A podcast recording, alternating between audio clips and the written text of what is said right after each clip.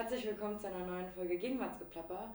Heute, glaube ich, aus dem Jakob-Kaiser-Haus und ich habe das große Vergnügen, mit dir sprechen zu dürfen. Wer bist du, was machst du und woher kommst du? Ich freue mich auch. Mein Name ist Bruno Höhnle. Ich bin seit 2021 Bundestagsabgeordneter für Bündnis 90 Die Grünen. Mein Wahlkreis ist Lübeck im hohen Norden. Wir bezeichnen uns gerne selbst als Nordlichter, so ein bisschen euphemistisch. Äh, und im Bundestag kümmere ich mich vor allem um die Themenbereiche Haushalt und Finanzen. Bin im Haushaltsausschuss, betreue da verschiedene Etats und im Finanzausschuss kümmere ich mich um die Umsatzsteuer und vor allem so ein bisschen mein Herzensthema um den Kampf gegen Finanzkriminalität. Sehr spannend, da haben wir tatsächlich eine Menge gemeinsame Themen. Ähm, ich habe in der letzten Legislatur als Journalistin mit einem Podcast den Wirecard-Untersuchungsausschuss begleitet. Ich denke, davon hast du wahrscheinlich dann auch gehört. Definitiv, das habe ich äh, damals natürlich noch nicht aus dem Bundestag, ähm, aber natürlich so als politisch interessierter Mensch äh, verfolgt und ja, ich muss ehrlich sagen, so ein Untersuchungsausschuss wie zum Wirecard-Skandal, das wäre schon so ein Traum, das auch mal mitmachen zu dürfen im Bundestag. Ja, genau. Ähm, bevor wir zu deinem Weg in den Bundestag kommen, würde ich mal nach deiner Kindheit und deinem Aufwachsen fragen. Ähm, du kommst aus Lübeck, du bist da wahrscheinlich geboren und aufgewachsen oder hat es dich erst später dahin verschlagen? Ich bin tatsächlich erst zum Studieren nach Lübeck gekommen. Ich bin eigentlich Ostdeutscher, also Dresdner, geboren und aufgewachsen in Dresden. Viele meiner Freunde wohnen auch noch in Dresden, meine Familie auch. Ich habe auch immer noch eine sehr starke ähm, Bindung äh, an meine Geburtsstadt, ähm, auch wenn ich jetzt natürlich für Lübeck im Bundestag sitze und die Stadt auch liebe. Genau, bin aber ursprünglich aus Dresden und dann erst fürs Psychologiestudium nach Lübeck gezogen. Ah, okay. Also hast du Abi gemacht und dann direkt äh, studiert oder gab es noch ein Gap Year? Es gab tatsächlich ein Gap Year. Ich war ähm, nach dem Abi erstmal in Australien, Neuseeland und in extrem vielen Ländern im südostasiatischen Raum. Habe so ein ganz klassisches Work and Travel gemacht. Ähm, erst viele Monate auf der Farm gearbeitet. Das war auch echt brutal hart. Mhm. Ähm, damals bei 40 Grad, ähm, irgendwie acht bis zehn Stunden am Tag Melonen geerntet für viele Monate. Aber ich habe richtig, richtig gut verdient dort, weil es in Australien so einen Farmers-Mindestlohn gibt. Und von dem Geld, was ich mir da in drei Monaten erarbeitet hatte, konnte ich dann so fünf Monate reisen, ohne noch arbeiten zu müssen durch Südostasien, weil es dort sehr günstig ist. Genau, also ich war erstmal ein bisschen im Ausland, dann bin ich wiedergekommen, habe ähm, freiwilliges Pflegepraktikum gemacht, ähm, also im Krankenhaus gearbeitet. Und dann habe ich mich entschieden, Psychologie zu studieren. Ich war mir nicht so ganz sicher, ob ich Medizin machen soll oder Psychologie, deswegen auch das Pflegepraktikum. Und das hat mir dann aber doch auch gezeigt, dass ich mich im Krankenhaus generell einfach nicht so wohl fühle. Mhm. Also dass ich immer so ein bisschen, ja, auch die Fälle einfach nicht so von mir abgrenzen konnte. Und dann habe ich mich entschieden, Psychologie zu studieren, gerade auch, weil das so ein breites Feld ist und man so unfassbar viele Möglichkeiten hat. Mhm. Ähm, ich nehme mal an, dass du wahrscheinlich einen sehr, sehr guten Abischnitt hattest, wenn Medizin und Psychologie zur Auswahl standen. Die sind ja in der Regel mit einem hohen NC. Ich war tatsächlich bis zur 10. Klasse ähm, ein total durchschnittlicher Schüler. Mhm. Das lag vor allem daran, dass ich keine Minute meines Lebens in die Schule gesteckt habe, sondern alles gemacht habe, aber mich nicht mit der Schule auseinandergesetzt. ähm, bis ich dann entschieden habe, so äh, in der Oberstufe, wo es dann wirklich zählte, ähm, mich jetzt mal ein bisschen reinzuhängen und dann habe ich wirklich ein ganz gutes Abi gemacht. Ja, smarter Move. Einfach erst deine Kindheit genießen und dann reinhauen. So war das im Grunde, ja. Top. Was hast du denn ähm, immer gemacht, wenn du dich nicht um die Schule gekümmert hast? Also ich bin relativ früh irgendwie so auf den Trip gekommen, damals ins Gym zu gehen. Das mhm. war tatsächlich, ich bin schon mit 14 ins Gym gerannt, immer mit meinen Freunden. Ja. Äh, das habe ich viel gemacht. Ansonsten natürlich das, was äh, viele in dem Alter so machen. Also ich bin viel mit meinen Freunden draußen gewesen, irgendwie rumgehangen gezockt habe ich ganz gern, ähm, Playstation damals. Und ähm, ansonsten habe ich auch Leistungssport gemacht, Tennis. Ähm, und das, da gab es Zeiten, ähm, so zwischen, ich würde mal jetzt sagen, 13 und 15, so die drei Jahre. Ähm, also 13, 14, 15, da war ich auch sehr gut, äh, so dass ich da teilweise vier bis fünfmal die Woche trainiert habe. Ähm, also da ging auch viel Zeit drauf. Spielst du heute noch Tennis? Ja, ich spiele heute auch noch Tennis. Ähm, es ist nur leider nicht mehr so einfach, im Training zu bleiben. Mhm. Ähm, in Wahlkreiswochen in Lübeck gelingt mir das ganz gut. Im Sommer habe ich auch sogar noch hin und wieder mal ein paar Punktspiele gemacht. Ich spiele natürlich immer noch ganz solide, würde ich mal jetzt sagen. Ähm, wenn man das früher so semi-professionell gemacht hat, dann bleibt da was hängen. Aber natürlich nicht mehr so intensiv wie früher. Ich habe auch mal gegen Alexander Zverev gespielt. Wow. Den kennen ja sehr viele. Der ist jetzt gerade bei den Australian Open im Einsatz. Gegen den habe ich in der Jugend bestimmt 10, 12, 13 Mal gespielt. Ja, das ist schon cool, ne? Das ist schon ganz cool, ja. Also wir kannten uns auch tatsächlich früher. Wir haben auch mal doppelt zusammen gespielt. Wow. Ich glaube nicht, dass er sich daran erinnern kann. ähm, aber es war schon auch damals ein sehr großes Leistungsgefälle zwischen ihm und mir. Also ich habe nie äh, gegen ihn gewinnen können. Ähm, aber tatsächlich, so in der Jugend äh, kannte ich ihn ganz gut. Nice. Ja, und man lernt ja auch dazu, wenn man quasi mit einem Profi spielen kann, oder? Damals war er noch kein Profi, mhm. sondern ganz normal einfach ein Youngster. Und wir haben bei deutschen Meisterschaften äh, gegeneinander gespielt und ähm, auch bei den Ostdeutschen, glaube ich, ist es offen, da muss man nicht aus Ostdeutschland kommen. Ähm, ich weiß gar nicht genau bei den Deutschen oder bei den Ostdeutschen, aber es ist auch nicht so wichtig. Ähm, der war damals schon sehr gut. Er war auch ein Jahr jünger als ich und es war schon klar, dass der sich irgendwann mal auf so einen Weg machen wird. Sein Bruder, Mischa Zverev, war ja zu dem Zeitpunkt auch schon auf der Tour, also war schon Profi. Und ähm, es war schon klar, dass der mal was wird. Ja, nice, okay, cool. Ähm, das war der sportliche Teil. Dann, äh, genau, hast du studiert, wahrscheinlich auch einfach in Regelstudienzeit durchgezogen oder wie hat sich das gestaltet? Nicht ganz tatsächlich. Ähm, das hängt aber nur an meiner Masterarbeit. Also ich habe ähm, tatsächlich meinen Bachelor in Regelstudienzeit äh, durchgezogen. Der war auch sehr gut. Da habe ich mich auch richtig reingehangen. Damals äh, natürlich auch noch nicht ganz so viel Politik äh, an ja. der Hacke gehabt und habe dann meinen Master in Hamburg gemacht. Ähm, habe mich da spezialisiert auf Wirtschafts-, Finanz-, Arbeits- und Organisationspsychologie, also eher in dem wirtschaftspsychologischen Bereich, gar nicht im klinischen, therapeutischen Bereich. Ähm, auch, des, auch da, weil ich mich nicht so gut abgrenzen konnte von mhm. den Problemen einfach, das muss man dann ehrlich sagen. Ähm, genau, und dann war ich eigentlich auch in Regelstudienzeit, aber die Masterarbeit ähm, fiel genau in die Zeit des Wahlkampfes. Und das habe ich dann einfach nicht mehr hingekriegt gemeinsam und habe dann ein Semester länger studiert für die Masterarbeit. Okay, aber jetzt hast du Bachelor und Master in der Tasche. Genau, Masterarbeit habe ich beendet im letzten Jahr, Anfang des Jahres. Mhm. also bin jetzt schon seit über einem Jahr Master sozusagen. Herzlichen Glückwunsch, Master Danke. of Disaster. ja, genau. okay, prima. Ähm, worüber hast du denn deine Bachelor- und deine Masterarbeit geschrieben? Ah, das ist eine coole, cool, dass du das fragst. Ähm, da rede ich mal ganz gern drüber. Sehr schön. Also in der Bachelorarbeit habe ich tatsächlich noch eine klinische Arbeit geschrieben. Also da habe ich mich auseinandergesetzt mit chronifizierten Depressionen. Mhm.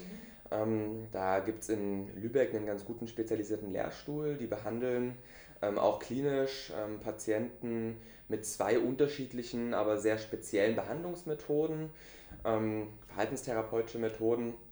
Und was ich im Grunde gemacht habe, ist, ich habe über einen längeren Zeitraum ähm, einfach geschaut, inwiefern sich die Schwere der Depression ähm, in Abhängigkeit der Therapiemethode reduziert. Also sozusagen, um es ein bisschen zu abstrahieren, welche Therapiemethode erfolgsversprechender ist.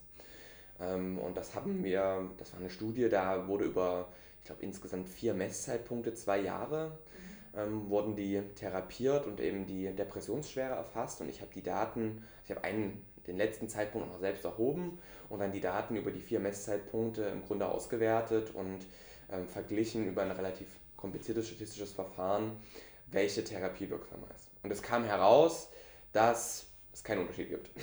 Ach echt? ja. Das heißt, Aber das lag auch an der Qualität der Daten. Die waren nicht so super gut und man muss auch ehrlich sagen, dass viele Ergebnisse einfach nicht signifikant geworden sind. Mhm. Ähm, deswegen konnte man da nicht von Effekten bestimmter Therapiemethoden sprechen.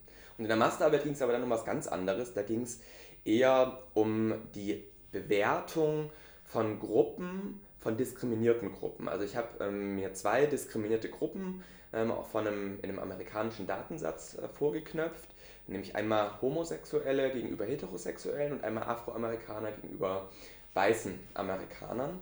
Ähm, und da haben wir dann geschaut, wie die ihre eigene Gruppe und Fremdgruppen bewerten mhm. ähm, und wie sich das unterscheidet. Das ist nämlich so, ich weiß nicht, ob ich das jetzt so ein bisschen ausführen soll. Doch, sehr gerne, wir haben Zeit. Okay, ähm, wenn ich zu lange rede, musst du mich stoppen. Das würde ich, alles gut. Es ist so, dass es so eine ähm, Tendenz gibt, dass Mitglieder von diskriminierten Gruppen ihre eigene Gruppe schlechter bewerten als die Fremdgruppe. Ähm, und dann gibt es so eine Theorie, dass das sozusagen, dieser sozusagen Fremdgruppen-Bias nennt man das, ähm, unter anderem dazu beiträgt, dass die diskriminierenden staatlichen Verhältnisse aufrechterhalten werden. Also äh, man kann sagen, dass sozusagen diskriminierte Gruppen ein Stück weit selber durch ihr Verhalten dazu beitragen, das diskriminierende System zu legitimieren. Mhm. Da gibt es eine ganze Theorie, die nennt sich System Justification Theory. ähm, die sich damit beschäftigt. Und es gibt eine andere Theorie, das ist die Social Identity Theory, die begründet sozusagen oder die erforscht das gleiche, ähm, die, die, die, gleiche Tendenz, auch diesen Fremdgruppenbias, aber ähm, macht sozusagen zur Ursache komplett gegensätzliche Aussagen als die System Justification Theory. Und was ich gemacht habe, ich habe eben diese Fremd- und Eigengruppenbewertungen mir angeschaut, habe geguckt, wie sich das unter den Gruppen unterscheidet, aber eben auch, welche Variablen darauf Einfluss nehmen. Also ob es Variablen gibt, die zum Beispiel die Fremdgruppenbewertung eher positivieren oder die Eigengruppenbewertung positivieren. Und tatsächlich konnten wir eine Variable finden, das ist echt ganz faszinierend, das ist die Permeabilität von Gruppengrenzen. Also sprich, wie durchlässig eine Gruppe ist. Also äh, Homosexuellen beispielsweise sieht man ja nicht sofort an, dass sie homosexuell sind ähm, im Vergleich zu Heterosexuellen. Aber Afroamerikanern sieht man an, dass sie afroamerikanisch sind. Da gibt es also eine andere Durchlässigkeit der Gruppe. Es ist nicht so einfach, einer anderen der Fremdgruppe anzugehören. Ähm, und diese Variable erklärt tatsächlich extrem viel Varianz in der Eigen- und Fremdgruppenbewertung. Und das Spannende ist, sie verknüpft beide Theorien, mhm. die bisher eigentlich total gegensätzlich waren, die Social Identity Theory und die System Justification Theory. Sie verknüpft sie miteinander, weil sie ganz viel geteilte Varianz aufklärt. Also da gab es tatsächlich hochsignifikante Ergebnisse. Und leider konnte ich das selber dann nicht mehr publizieren, mhm. weil ich äh, mein Bundestagsmandat wahrnehmen darf. Ähm, aber die Ergebnisse wurden auch publiziert, relativ prominent. Sehr cool, okay, wow. Sehr spannender Einblick auf jeden Fall. Ja, ich fand es auch mega spannend. Ja. Sorry, wenn ich da jetzt ein bisschen nee, zu fachtechnisch war. Nö, also für mich passt es, ich habe dir gerne zugehört. Äh, ich ich komme nur nicht aus dem Staunen heraus. Ähm, aber das heißt, du hast dann in der Bachelorarbeit nicht so signifikante Ergebnisse haben können, aufgrund der Studie, die du ja, ja die dir zugrunde lag quasi. Ähm, aber dafür dann in der Masterarbeit, das ist doch auch schön. Genau. Gute Entwicklung. Okay. Ähm, ja, und heute sitzen wir hier im Bundestag und äh, wollen über dich als neuen MDB quatschen. Äh, wie bist du denn überhaupt in der Politik gelandet und äh, wusstest du schon immer, dass die Grünen deine politische Heimat sind? Mhm. Ähm, also ich fange mit der letzten Frage an. Ähm, nicht wirklich. Mhm. Ich habe auch bei meiner ersten Wahl, wo ich wählen durfte, ich glaube, das war 2013 die Bundestagswahl. Es könnte aber auch sein, dass es die erste, die Europawahl 2014 war. Ich bin mir da gar nicht mehr sicher. Auf jeden Fall habe ich bei der ersten Wahl CDU gewählt. Mhm. Ähm, und ähm, das lag damals vor allem an, an Angela Merkel. Mhm. So, also ich habe mich damals noch nicht so super intensiv ähm, mit jetzt den verschiedensten Parteiprogrammen beschäftigt, sondern habe eher anhand von Personen gewählt. Und weil ich persönlich Angela Merkel einfach als eine herausragende Person angesehen habe und die Art und Weise, wie sie kommuniziert hat und wie sie ruhig Politik gemacht hat, damals einfach mochte, habe ich damals auch sogar CDU gewählt. Ähm, ich habe dann aber tatsächlich in der Oberstufe, ähm, hatten wir echt einen herausragenden Politiklehrer, ähm, der uns echt alle so ein bisschen politisiert hat. Und da habe ich mich dann schon auch mal intensiver mit dem Parteiprogramm auseinandergesetzt. Gerade auch im Zuge dann der nächsten Wahl, wo ich wählen durfte, das war dann, glaube ich, die Europawahl, aber ich mhm. bin mir nicht mehr so ganz sicher, das ist auch schon eine Weile her. Dann, ähm, genau, habe ich mich mit dem Parteiprogramm auseinandergesetzt und habe dann schon festgestellt, dass die Grünen mir einfach am ehesten ähm, so das, was mich bewegt, ähm, ansprechen, debattieren und auch eine Politik in dem Bereich machen. Das war für mich damals vor allem ähm, der Klimaschutz natürlich auf der einen Seite, zum anderen aber auch so diese gesellschaftliche Liberalität. Mhm. Ähm, also sprich, dass die Grünen schon immer sehr weltoffen waren und gesagt haben, dass alle sozusagen nach ihrer Fasson leben dürfen und sollen ähm, solange sie eben andere nicht irgendwie verletzen oder beeinträchtigen. Und äh, als jemand, der eben auch früh dann schon wusste, dass ich jetzt nicht heterosexuell bin, war das für mich einfach wichtig. Und dritter Punkt war, was mir bei den Grünen gut gefallen hat, ähm, sie haben eine einfach sehr pragmatische Sozialpolitik gemacht. Also eine Politik, die schon darauf ausgerichtet war, die sozialen Verhältnisse von Menschen, die einfach Unterstützung brauchen, zu verbessern, die aber jetzt nicht blind wie die Linkspartei beispielsweise mit irgendwelchen sozialistisch-kommunistisch angehauchten Theorien um die Ecke kamen. Und das diese Kombination dieser drei Themen hat mir dann schon gezeigt, dass die Grünen die richtige Partei für mich sind.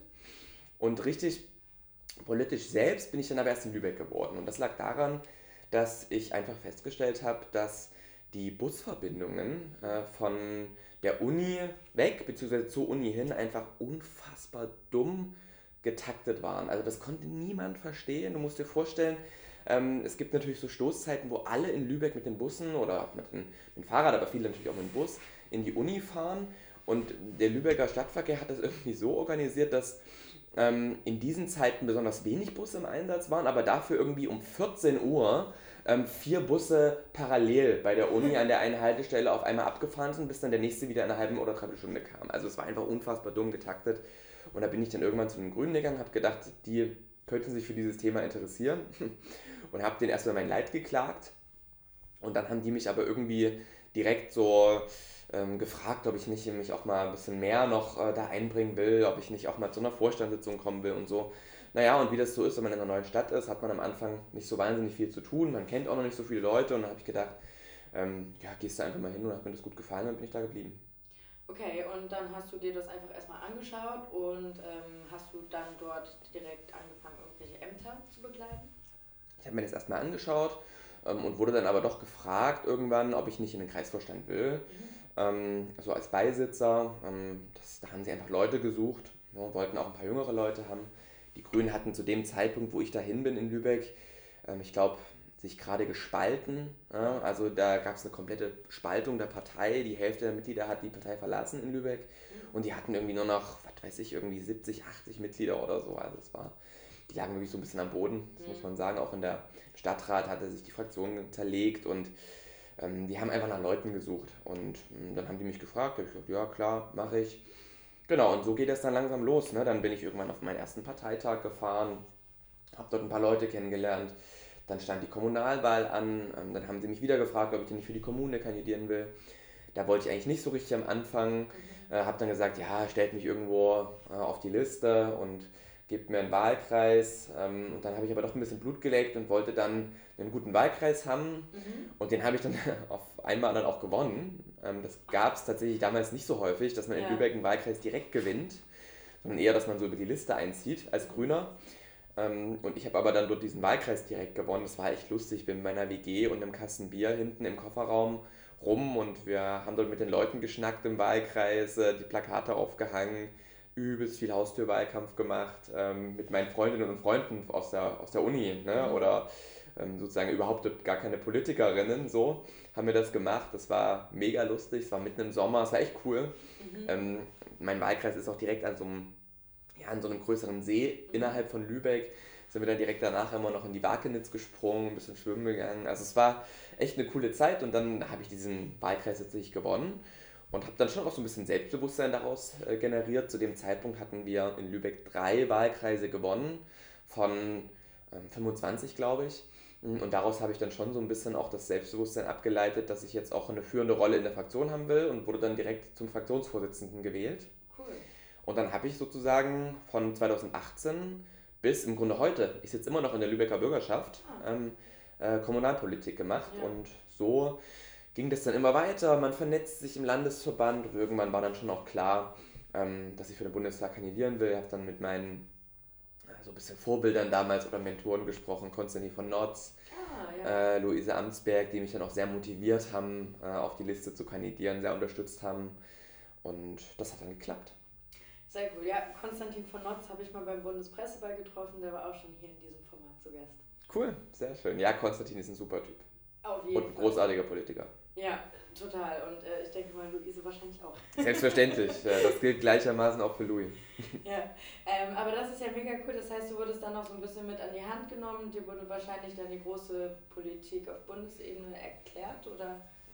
Naja, an die Hand genommen ist vielleicht ein bisschen zu viel jetzt, okay. aber es war so, ähm, in Schleswig-Holstein war im Grunde klar, dass wenn man in den Bundestag kommen will, und für mich war schon auch klar, ich kandidiere jetzt nur, wenn ich auch realistische Chancen habe, mhm ähm, dann muss man auf diesen Listenplatz 6 kandidieren. Okay. Ne, auf Listenplatz, also alle ungeraden Listenplätze sind Frauenlistenplätze bei uns in, äh, bei den Grünen. Mhm.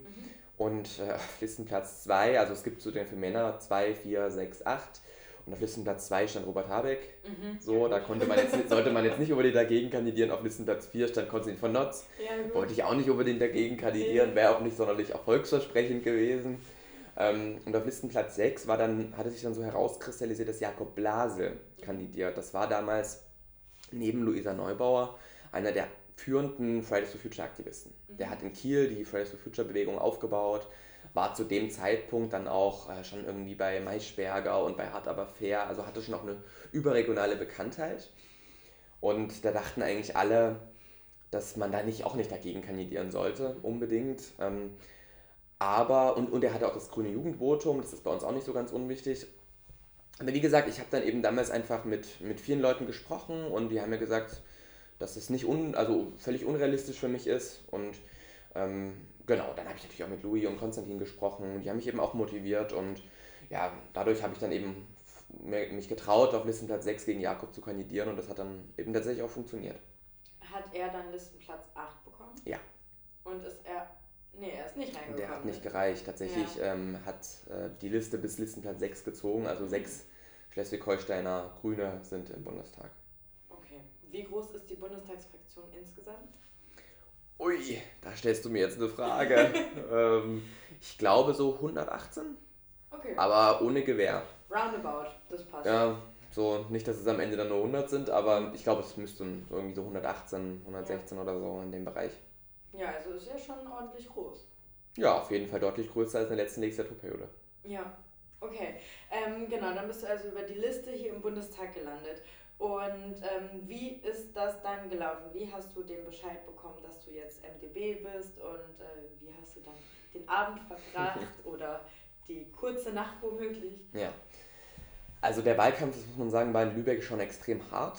Ähm, also wir haben einen Wahlkampf auf die Beine gestellt, den es so in Lübeck noch nie gab, grünseitig, und es waren unfassbar viele. Also gefühlt der ganze Kreisverband hat für mich oder für uns Wahlkampf gemacht. Das war wirklich großartig. Ich bin denen auch immer noch sehr dankbar. Und das lag auch daran, dass wir den Wahlkreis direkt gewinnen wollten. Also Lübeck ist schon so ein Wahlkreis, wo die Grünen sehr stark sind ähm, und den man bei einem sehr, sehr guten Ergebnis insgesamt schon auch gewinnen kann. Ähm, gut, leider kennen alle die Story, wie wir uns ähm, eben damals äh, entwickelt haben. Irgendwie im April standen wir noch bei 28 Prozent, deutlich vor SPD und äh, auch vor der CDU. Und dann am Ende war es dann doch alles nicht so pralle. Mhm. Also wenn wir drei, vier Prozentpunkte stärker gewesen wären, hätte ich den Wahlkreis höchstwahrscheinlich auch gewonnen. Ja. Ähm, aber das war eben jetzt nicht so und deswegen wusste ich am Wahlabend, ähm, wo wir schon auch ganz schön gefeiert haben, da waren ganz, ganz viele Leute dabei, die im Wahlkampf sich engagiert haben, aber auch viele Freunde von mir, meine Familie war sogar da und so. Ähm, ja, wussten wir am Ende des Abends nicht, ob ich im Bundestag bin. Mhm. Also es war unklar. Ja. Ähm, es war klar bis Listenplatz 5, das äh, war sicher weil das sozusagen die originären Listenmandate waren und ich, für mich war auch klar, ich kann nur noch über ein Überhangmandat reinkommen. Mhm. Ne? Und ähm, deswegen wusste ich das nicht, bin ins Bett gegangen, ohne es zu wissen. Ich weiß gar nicht mehr so genau wann. Ich war relativ betrunken irgendwann, deswegen bin ich dann irgendwann auch einfach ins Bett gegangen, weil ich auch nicht mehr konnte. Mm, und dann hat mich tatsächlich am nächsten Morgen um 5.30 Uhr oder 6 Uhr oder so mein Freund, also mein Partner sozusagen, ähm, geweckt und hat mir dann gesagt, ja, du bist im Bundestag, weil er die ganze Zeit, ähm, er ist schon auch sehr politikinteressiert und er wusste, so gegen 6 Uhr muss der Bundeswahlleiter veröffentlichen, wer im Bundestag ist und hat er natürlich die ganze Zeit geguckt und es aktualisiert und so. Und dann waren es tatsächlich sechs Leute und nicht fünf und dann hat er mich geweckt und gesagt, ich bin im Bundestag und dann habe ich mich natürlich gefreut. Ja. Ähm, ja, direkt meine Family angerufen und dann kamen auch gleich noch ein paar Leute dann irgendwie und wir haben noch mal einen Sekt getrunken. Schön morgens so frisch. Ja, tatsächlich, genau. so Daydrinking. Ja. Und ähm, dann musste ich aber auch direkt schon nach Berlin. Ja. Also ich musste dann am gleichen Tag, irgendwie vier, fünf Stunden später, ähm, nachdem ich erfahren hatte, ähm, okay, es hat gereicht, musste ich mich in den Zug setzen und bin nach Berlin gefahren. Mhm. Und dann ging der ganze Spaß hier los. Wie lange fährt man? Von Lübeck so zweieinhalb Stunden. Oh ja, das Zwei Stunden 40. Ja. Okay, und ähm, dann hattet ihr wahrscheinlich erstmal eine konstituierende Fraktionssitzung? Oder? Nee, also ganz am Anfang war das so, dass wir erstmal, glaube ich, ähm, so ein irgendwie so ein Welcome-Treffen hatten. Da, es war keine konstituierende Fraktionssitzung, da wurden erstmal alle neuen Abgeordneten irgendwie zusammengeladen. Ich weiß gar nicht genau mehr, wo das war. Also da gab es so viele dann Termine, dass ich das gar nicht mehr so genau reproduzieren kann. Und dann war es so, dass ähm, man so ein auf Fraktionsebene so ein Ankommen nochmal hatte, wo dann auch so ganz viele Unterlagen ausgehändigt wurden, die Bahncard, mhm. ähm, der irgendwie Abgeordnetenausweis und solche Geschichten und wo man dann wie so einen Stundenplan bekommen hat für die ersten zwei Wochen, ja. wo dann so drin stand, wo man hingehen muss, das sind dann noch ganz viele Informationsveranstaltungen. Ne? Ähm, irgendwie, das geht von wie baue ich mein Büro auf, bis hin zu wie kann man als Abgeordneter vom BKA geschützt werden. So, mhm. also da gibt es wirklich unzählige Veranstaltungen, das war dann wie so ein Stundenplan und man ist dann wie in so einer ersten Woche an der Uni zu den ganzen Veranstaltungen gegangen und hat sich halt erklären lassen, wie das alles so läuft. Genau, und irgendwann kam dann diese konstituierende Fraktionssitzung, ähm, wo dann ja in der Folge auch dann die Ausschusssitze und all diese Geschichten dann äh, vergeben wurden. Und das war natürlich ein ganz interessanter Prozess, weil man da dann schon sehr im Politischen ist. Ne? Da geht es dann gar nicht mehr so sehr darum, dass das jetzt irgendwie einfach verteilt oder zugeteilt wird, sondern dann muss man sich schon das, was man will, irgendwie auch erkämpfen, sage ja. ich mal. Ähm, das war dann schon sehr spannend, war eine spannende Zeit. Was wolltest du denn? Also ich wollte damals äh, schon ganz gerne in den Haushaltsausschuss ähm, oder in den Innenausschuss, das waren so meine Prios. Mm, und habe mich dann aber dann am Ende doch auch entschieden, ähm, in den Haushaltsausschuss zu gehen.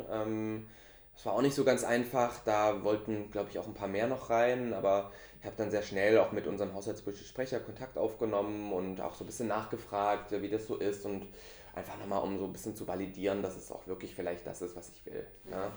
Ähm, aber es stellte sich schon heraus, dass das was für mich sein könnte. Ich habe Haushaltspolitik auch schon in der Kommune gemacht und wusste einfach, wer so übers Geld bestimmt, der bestimmt auch über die Politik. Mhm. Ne? Das habe ich schon sehr schnell einfach verstanden und deswegen war das für mich schon der Antrieb, dann auch ähm, an den Töpfen sozusagen zu sitzen.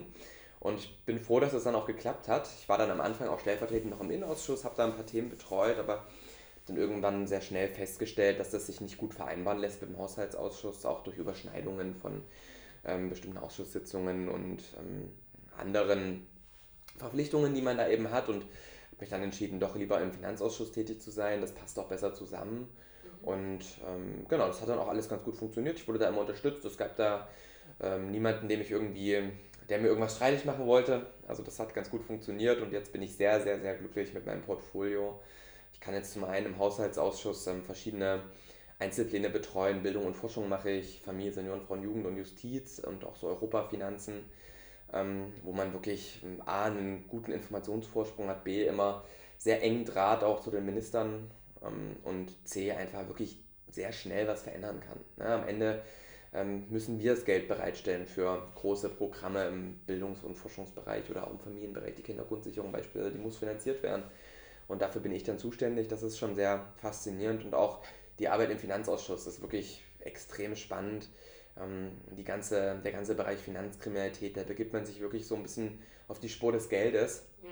und versucht da ähm, einfach Geldwäschebekämpfung, Steuerbetrug, Cum-Ex, all diese großen Fälle, die, wo dem Staat einfach Milliarden durch die Lappen gehen und die auch ein großes Ungerechtigkeitspotenzial bergen, weil ja Menschen, die sehr wohlhabend sind, sich äh, sozusagen um ihre Steuerpflicht herumdrücken, während Millionen Menschen in Deutschland, die jeden Tag ganz normal arbeiten gehen, auch äh, jeden Monat ihre Steuererklärung ordentlich machen.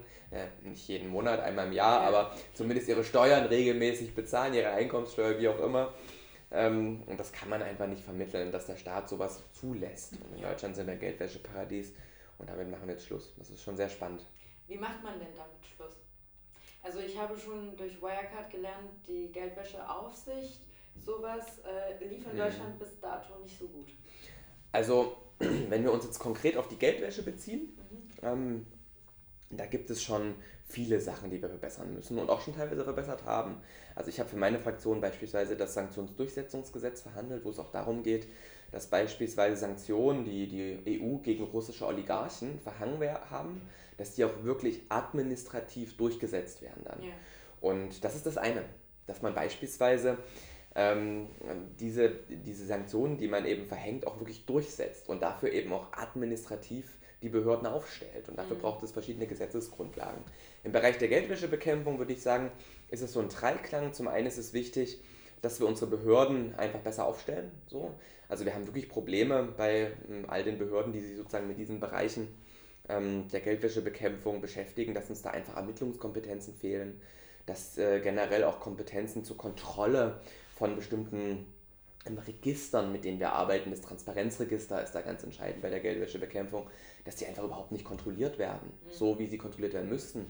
Ähm, und dadurch einfach unfassbar viele Verdachtsmeldungen, die eingehen, dass denen überhaupt nicht nachgegangen wird. Mhm. Ja, also es ist ein Riesenproblem. Da geht es zum einen darum, die Behörden einfach besser auszustatten und besser aufzustellen. Da müssen wir auch Kompetenzen bündeln, müssen verschiedene ähm, Kompetenzen, die aktuell beispielsweise beim Zoll oder auch beim Bundeskriminalamt angesiedelt sind, die sich teilweise auch widersprechen, wo es so ein Kompetenzwirrwarr geht, die müssen wir bündeln in einer eigenständigen Bundesbehörde. Das haben wir jetzt vor, da wollen wir in 23 auch die gesetzliche Grundlage schaffen, gemeinsam mit Christian Lindner, also er natürlich initial, wir dann aus dem Parlament heraus. Ähm, das ist auch ganz richtig so. Zum anderen geht es darum, dass wir verschiedene gesetzliche Grundlagen ähm, einfach auch verbessern müssen. Also ich will jetzt mal nur so ein paar kleine Beispiele nennen, weil ich könnte jetzt sonst Stunden darüber reden. ähm, es ja. ist immer noch möglich in Deutschland, ähm, beispielsweise Immobilien ähm, mit extrem viel Bargeld zu kaufen. Also wirklich mit Bargeldkoffern. Jetzt ist es nicht mehr möglich, weil wir es im Sanktionsdurchsetzungsgesetz verändert haben. Aber es wäre schon wichtig, dass wir allgemein so eine Bargeldobergrenze einziehen. Ich würde die bei 5000 Euro ansetzen und einfach es nicht mehr möglich ist, mit Geldkoffern rumzurennen und irgendwelche Geschichten zu kaufen. Ja. Weil in der Geldwäsche ist es ja schon so, dass man dann versucht, eben seine ähm, Vortat, die kriminelle Tat, eben dadurch zu verschleiern, dass man beispielsweise Luxusgüter kauft, die dann eine hohe Wertsteigerung haben. Mhm. Ähm, und ähm, wenn das eben jemand mit äh, einem Geldkoffer macht, dann, müsst, dann, dann ist schon initial da sozusagen so ein Wert drin, wo man denkt, das kann nicht so ganz richtig mit richtigen Dingen zugehen. Das macht kein Mensch mehr. Ja. Keiner kauft irgendwie eine Yacht äh, mit einem Bargeldkoffer. Ne? Da muss irgendwas falsch sein. So. Ähm, und das wäre einfach, wenn wir das einfach verbieten würden. Mhm. So.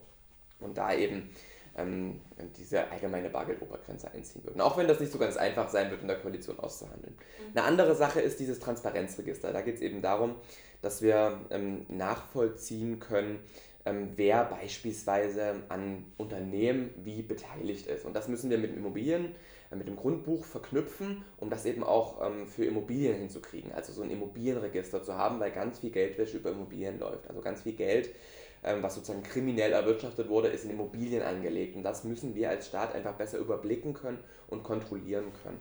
Deswegen müssen wir dieses Immobilienregister schaffen. Also das wären jetzt nur so zwei Beispiele. Äh, man könnte das jetzt noch endlos ausdehnen und es würde sehr technisch werden und ich glaube, viele könnten dann auch nicht mehr so folgen, ja. Ähm, weil es schon eine sehr komplexe Materie ist. Auf jeden Fall ist, wir müssen die gesetzlichen Grundlagen dafür verbessern. Okay, aber ihr seid da dran. Auf jeden Fall, also wir erwarten ähm, so im Frühjahr, im ersten Halbjahr eigentlich vom Finanzministerium so ein größeres Geldwäschepaket. Mhm. Es gibt ähm, die international, international tätige Financial Action Task Force, heißt die, mhm. die sich vor allem damit beschäftigt, die verschiedenen Länder zu prüfen auf sozusagen ähm, den, auf die Aktivitäten äh, dieser Länder gegen Geldwäsche. Ne? Also wie gut ist ein Land im Kampf gegen die Geldwäsche, beziehungsweise wie gut lässt sich in einem bestimmten Land Geld waschen. Ne? Das prüft die und dann macht die Empfehlungen. Mhm. Ähm, und die hat eben auch Empfehlungen an Deutschland gemacht und da ist herausgekommen, dass Deutschland sehr schlecht ist ja. bei der Geldwäschebekämpfung. Also man kann Deutschland durchaus auch als Geldwäscheparadies mhm. bezeichnen und macht dann aber auch Empfehlungen, wie wir das verbessern können, die FATF. Und diese Empfehlungen wollen wir umsetzen. Und dafür wollen wir die gesetzliche Grundlage schaffen, äh, im ersten Halbjahr im besten Fall. Und zum anderen aber auch die gesetzliche Grundlage für den Aufbau dieser Bundesbehörde zur Geldwäschebekämpfung, von der ich schon gesprochen habe. Ich wollte gerade sagen, diese Bundesbehörde soll dann ja im Prinzip einfach super viel in, in sich vereinen. Ähm, ist das Richtig. dann so eine Art BaFin-Ersatz oder wird einfach die BaFin aufgestockt? Na, die BaFin darf man damit nicht verwechseln. Ja, ähm, also die BaFin ähm, hat ja ganz viele Aufgaben, also die Aufsicht der Finanzmärkte, aber auch die Bankenaufsicht und so. Das darf man damit nicht verwechseln. Diese Bundesbehörde bündelt eher Kompetenzen, die sich ganz konkret auf den Kampf ähm, gegen die Finanzkriminalität beschränken. Und das ähm, ist im Grunde so, dass diese Bundesbehörde dann so aus drei Teilen bestehen soll. Also zum einen geht es darum, diese sogenannte Financial Intelligence Unit, die FIU, die wir in Deutschland haben, damit reinzupacken. Das ist im Grunde so eine Behörde, die sich mit der Ermittlung gegen Delikte der Finanzkriminalität beschäftigt. Zum anderen geht es darum, so eine Art Bundesfinanzkriminalamt mhm. ähm, zu schaffen, ähm, die dann eben auch äh, ganz spezifisch ähm, Ermittlungen dann auch operativ ähm, eben tätigen können und die sollen eben gebündelt werden in dieser Bundesbehörde zur Bekämpfung der Finanzkriminalität. Und ähm, dafür brauchen wir eine gesetzliche Grundlage. Ähm, diese Bündelung, das ist richtig. Es ist mhm. gut, das in einer Bundesbehörde zu vereinen, sodass man da eben nicht so ein Kompetenz- und Zuständigkeitswirrwarr hat. Das ist ja. ein Problem äh, bei der Bekämpfung von so komplexen Sachverhalten, wie sie in der Finanzkriminalität eben vorhanden sind. Und da wird diese Bundesbehörde, glaube ich, Abhilfe leisten. Ich hoffe, dass wir die schnell aufs Gleis gesetzt bekommen und dass sie dann auch schnell arbeitsfähig ist. Ich glaube, das wird die größere Herausforderung. Ja, eben, weil man braucht gute Leute, die da tätig werden können und auch wollen. so ist es. Okay. Bist du denn grundsätzlich auch ein True Crime Fan? Ähm, ja, also ich, Fan oder Groupie, das würde ich jetzt vielleicht nicht unbedingt sagen, aber es läuft ja manchmal auch im Fernsehen, äh, laufen solche, äh, geht's, keine Ahnung, Medical Detectives oder irgendwie so, wo es dann darum geht, ähm, irgendwelche Fälle da aufzuklären oder wie das die gemacht haben, das gucke ich mir hin und wieder auch mal an. Äh, oder es gibt auch ein paar ganz gute Netflix-Serien, mhm. ähm, die sich so ein bisschen mit diesen Sachen beschäftigen. Also hier Dame zum Beispiel ist ja auch ähm, am Ende beruht ja auch auf wahren Begebenheiten. Das gucke ich mir schon an, aber ich bin jetzt keiner, der jetzt zum Beispiel diese True Crime Podcasts ja. äh, da hört. Das ah. mache ich nicht so. Ja, damit habe ich tatsächlich angefangen. Ah, okay. Die ähm, politische Podcasts mache ich selbst genug den lieben langen Tag. Zum Einschlafen gibt es dann immer einen schönen True Crime. Ja. Genau. Ähm, Aber ich weiß, dass Angela Merkel gern das hört. Ach echt? Ich glaube, die war letztens sogar in so einem True Crime Podcast äh, dabei. Oh, mhm. spannend. Das habe ich gar nicht mitbekommen. Ja. Muss ich Muss mal googeln, aber ich glaube, ähm, die war da irgendwie drin. Ja. Also ja, mega witzig. Ich weiß aber nicht mehr in welchem. Ja, ach, das kriegt man ja, glaube ich, raus. Mhm. Wow, okay, cool. Äh, du hast jetzt auch erzählt, du guckst Netflix-Serien und so. Mm, wie gestaltest du denn grundsätzlich deine Freizeit so? Ähm, also ich achte schon sehr darauf, dass ich überhaupt noch Freizeit habe. Ja. So, da muss man, die muss man sich irgendwie aktiv einplanen, mhm. ähm, wenn man im Bundestag sitzt, weil so ein typischer Tag geht bei mir schon von 8 bis 22 Uhr. Ähm, und da ist es schon wichtig, dass ich da auch mir Tage so ein bisschen mal frei halte, wo ich auch schon mal 18 Uhr nach Hause komme und dann irgendwie nochmal zum Sport gehen kann oder so. Mhm. Also in Berlin ähm, habe ich nicht viel Freizeit, das muss man ganz ehrlich sagen. Mhm. Eigentlich habe ich gar keine Freizeit, um das ganz klipp und klar zu sagen. Ähm, wenn es möglich ist, versuche ich ein, zwei Mal in der Woche noch zum Sport zu gehen in Berlin. Das ähm, ist mir schon sehr wichtig. Also einfach ins Gym. Äh, mhm. So. In, Im Wahlkreis ist es ein bisschen anders. Da, habe ich auch viele Freunde, da treffe ich mich mit meinen Freunden, ähm, gehe Tennis spielen, mache auch viel Sport und versuche halt auch Freizeit einfach mit meinem, mit meinem Partner zu gestalten. Das muss dann in, das hat dann im Wahlkreis immer so ein bisschen die Priorität, mhm. weil man sich in Berlin einfach nicht so viel sieht. Ähm, ja, das sind so die Hauptsachen, die ich dann in meiner, in meiner Freizeit tue. Was macht denn dein Partner eigentlich, wenn ich fragen darf? Der studiert Medizin. Ach, spannend.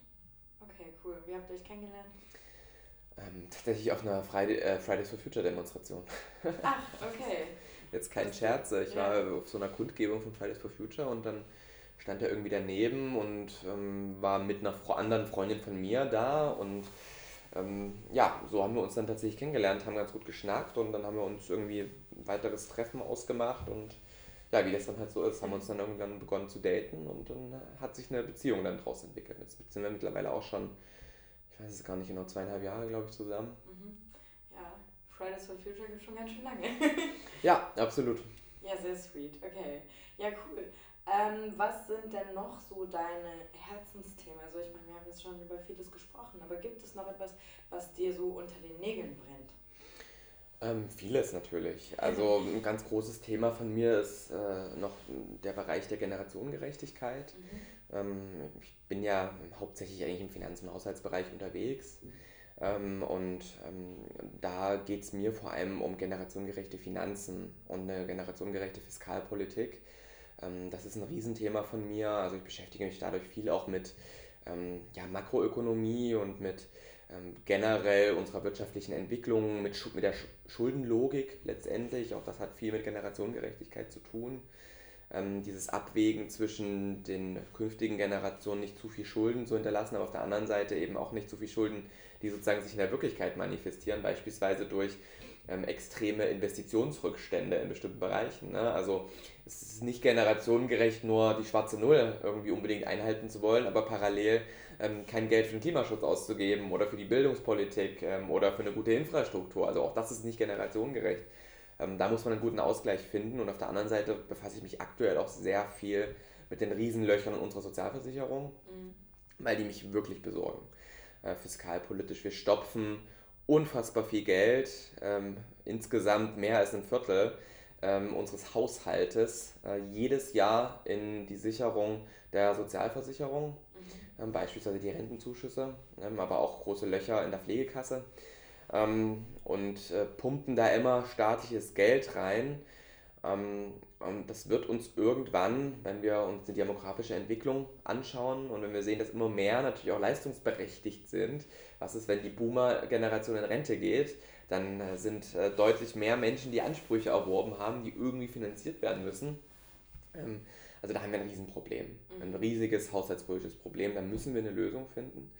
Ähm, das ist eine Sache, mit der ich mich äh, einfach sehr intensiv beschäftige und zu generationengerechten Finanzen gehört aber eben auch, dass wir beispielsweise gucken, ähm, wenn wir über die Einnahmenseite sprechen, also über das, was der Bund sozusagen für das, was er dann ausgeben will, erstmal einnehmen muss, ähm, dass wir da auch generationengerecht wirtschaften. Und da ist ein großes Thema von mir, dass wir klimaschädliche Subventionen abbauen, mhm.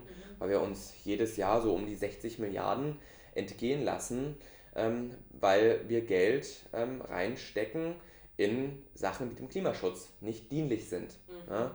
Und die müssen wir schrittweise abbauen. Da tun wir sowohl was für unseren Haushalt, das ist dann Geld, was wir wieder reinvestieren könnten, beispielsweise in die Bildungspolitik, ähm, aber wir tun eben auch was fürs Klima. Ähm, das finde ich ganz wichtig. Und ein Punkt, den ich noch machen will, ich ähm, bin auch äh, zuständig in meiner Fraktion für den Bereich Transparenz und Lobbyregulation. Das ist mir auch extrem wichtig, weil für mich schon sehr klar ist, dass ähm, diese Korruptionsskandale in der Vergangenheit, Maskenaffäre, die Geschichte mit Philipp Amthor, mhm. aber auch viele, viele andere, vor allem äh, im Bereich der Union, wo man das immer wieder sieht, dass die einfach das Vertrauen in unsere Institutionen, in unsere demokratischen Institutionen massiv schädigen und auch zu Politikverdrossenheit führt. Mhm. deswegen kämpfe ich für eine saubere und transparentere Politik und das ist ein großes Anliegen von mir. Ähm, dann veröffentlichst du wahrscheinlich auch alle deine Treffen auf deiner Homepage oder so? Ja. Okay. Wie viele Treffen hast du denn eigentlich so in der Woche mit irgendwelchen Lobbyisten? Das kann variieren. Mhm. Es ist so, als Haushälter hat man gerade vor den Haushaltsberatungen oder auch in den Haushaltsberatungen natürlich unzählige Treffen mit ja. Interessensvertretern. Ne? Ähm, das ist, äh, alle wollen Geld von einem. Ja. So, deswegen trifft man sich mit unfassbar vielen ähm, ja, Interessensvertretern und das mache ich dann auch transparent. Mhm. Da kann es schon sein, dass ich in der Woche 10 bis 15 solcher Termine habe. Krass. Ja. Das kann schon sein in Haushaltsberatungen. Ähm, aber hm, Haushaltsberatungen sind meistens so vom Sommer bis ähm, ja, in den Spätherbst hinein. Und in der restlichen Zeit äh, habe ich dann nicht so viele Lobbytreffen. Also in dieser Woche hatte ich, glaube ich, gar keins. Ja. Ich habe mich gar nicht mit Interessensvertretern getroffen diese Woche nächsten Woche weiß ich gar nicht so genau, muss ich in meinen Kalender gucken. Also da kann es auch sein, dass ich dann nur einen Termin oder so mit Interessensvertretern habe. Mhm. Gibt es auch Leute, die sagen, hm, ja, wir wollen uns gerne treffen, aber bitte veröffentlicht das nicht? Also kommt das vor? Oder ähm, gibt es diese shady... Dann treffen wir uns nicht. Ja, genau, nein, aber gibt es diese Anfragen? Hatte ich noch nie. Okay. Aber würde ich auch dann nicht hinnehmen. Genau, weil da würde ich denken, okay, das muss dann wirklich shady zugehen, ähm, ja. wenn man schon. Also da, da geht auch viel shady zu. So, ja. Das brauchen wir gar nicht drum reden. Ähm, wenn wir uns das Lobbyregister angucken, also wir arbeiten, ich, ich verhandle das Gesetz für die Grünen, die Novellierung des Lobbyregisters, mhm. ähm, was wir deutlich schärfer ausgestalten wollen. Ähm, und das aktuelle Lobbyregister ähm, ermöglicht einfach viele Dinge, die, äh, wie du gesagt hast, shady sind. Ja. Beispielsweise durch sogenannte Kettenbeauftragungen. Das ist ganz interessant, viele Menschen wissen gar nicht davon. Da gibt es eben beispielsweise ähm, einen Interessensvertreter, sagen wir mal, um es mal jetzt ein bisschen absurd zu machen, von Haribo. Ja. So. Ähm, die halt irgendwie wollen, keine Ahnung, dass wir irgendwas in der Umsatzsteuer auf Gummibärchen ändern, ja. äh, die reduzieren.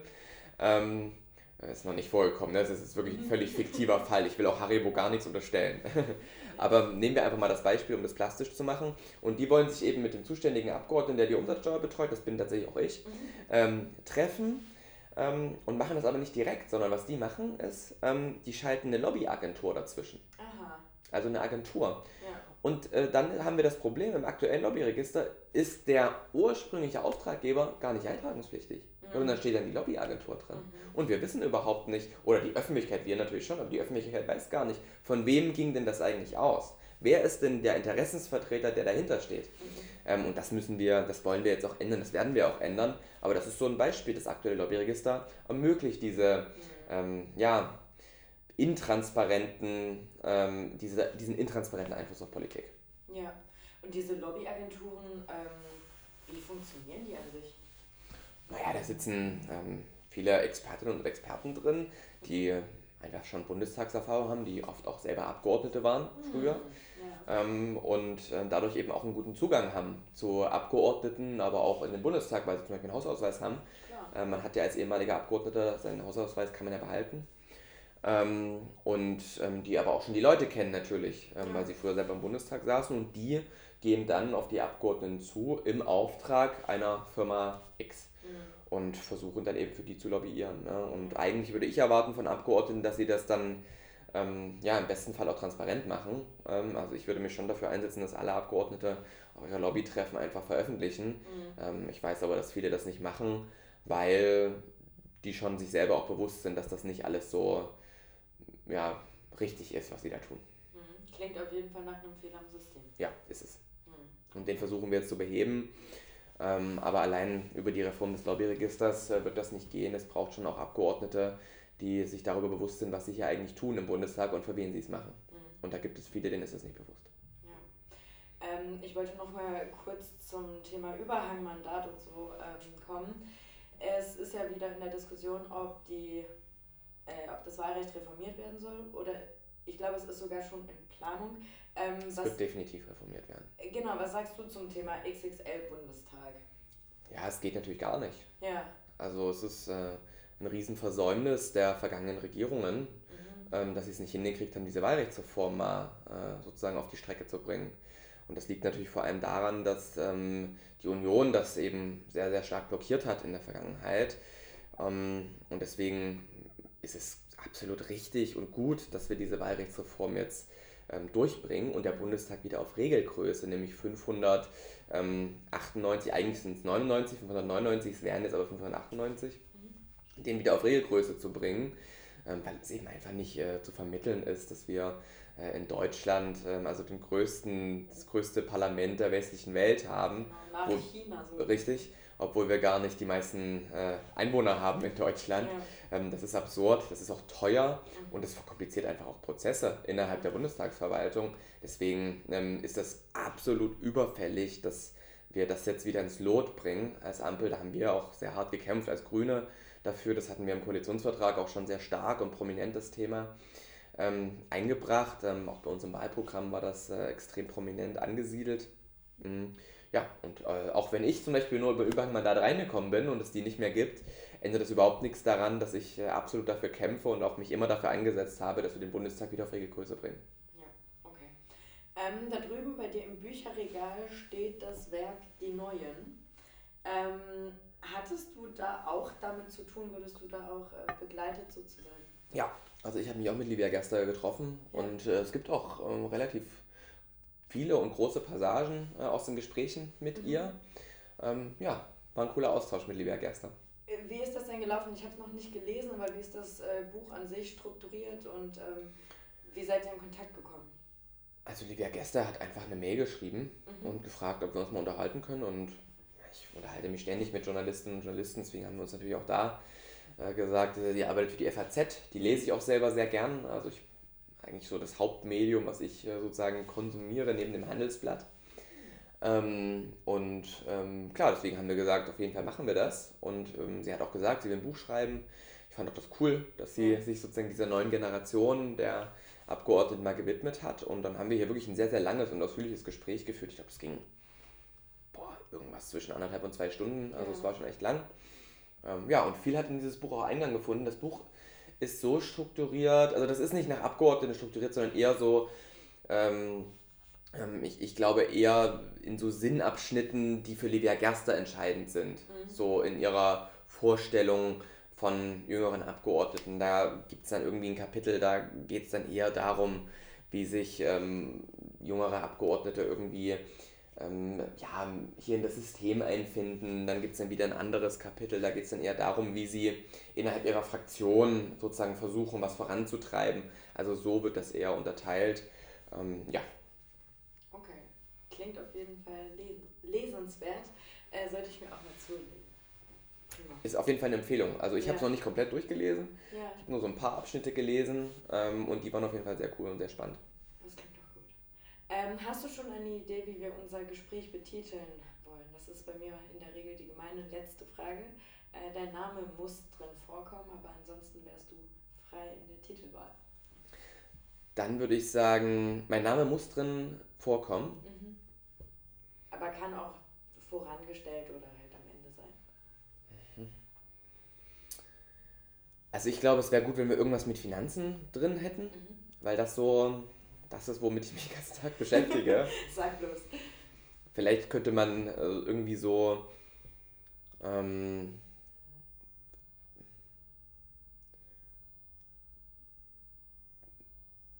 Finanzpolitik für eine generationengerechte Zukunft oder irgendwie sowas. Irgendwie so, ich weiß nicht, wie du deine, wie du das sonst immer benennst, ob das eher so, ich sag mal, sehr pragmatische, sachliche Titel sind oder ob es eher so ein bisschen. Nee, es kann sogar auch Clickbait sein manchmal. Ah, okay. Ähm, es müsste nur halbwegs kurz sein, weil sonst läuft das so ewig lang durch die äh, Anzeige. Dann mach doch einfach auf der Spur des Geldes. das finde ich gut.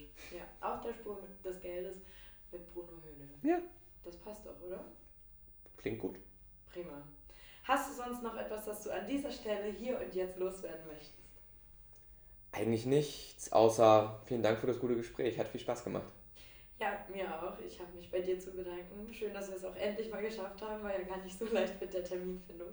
Ähm, genau, aber dann wünsche ich dir noch eine sehr produktive Woche, einen produktiven Tag.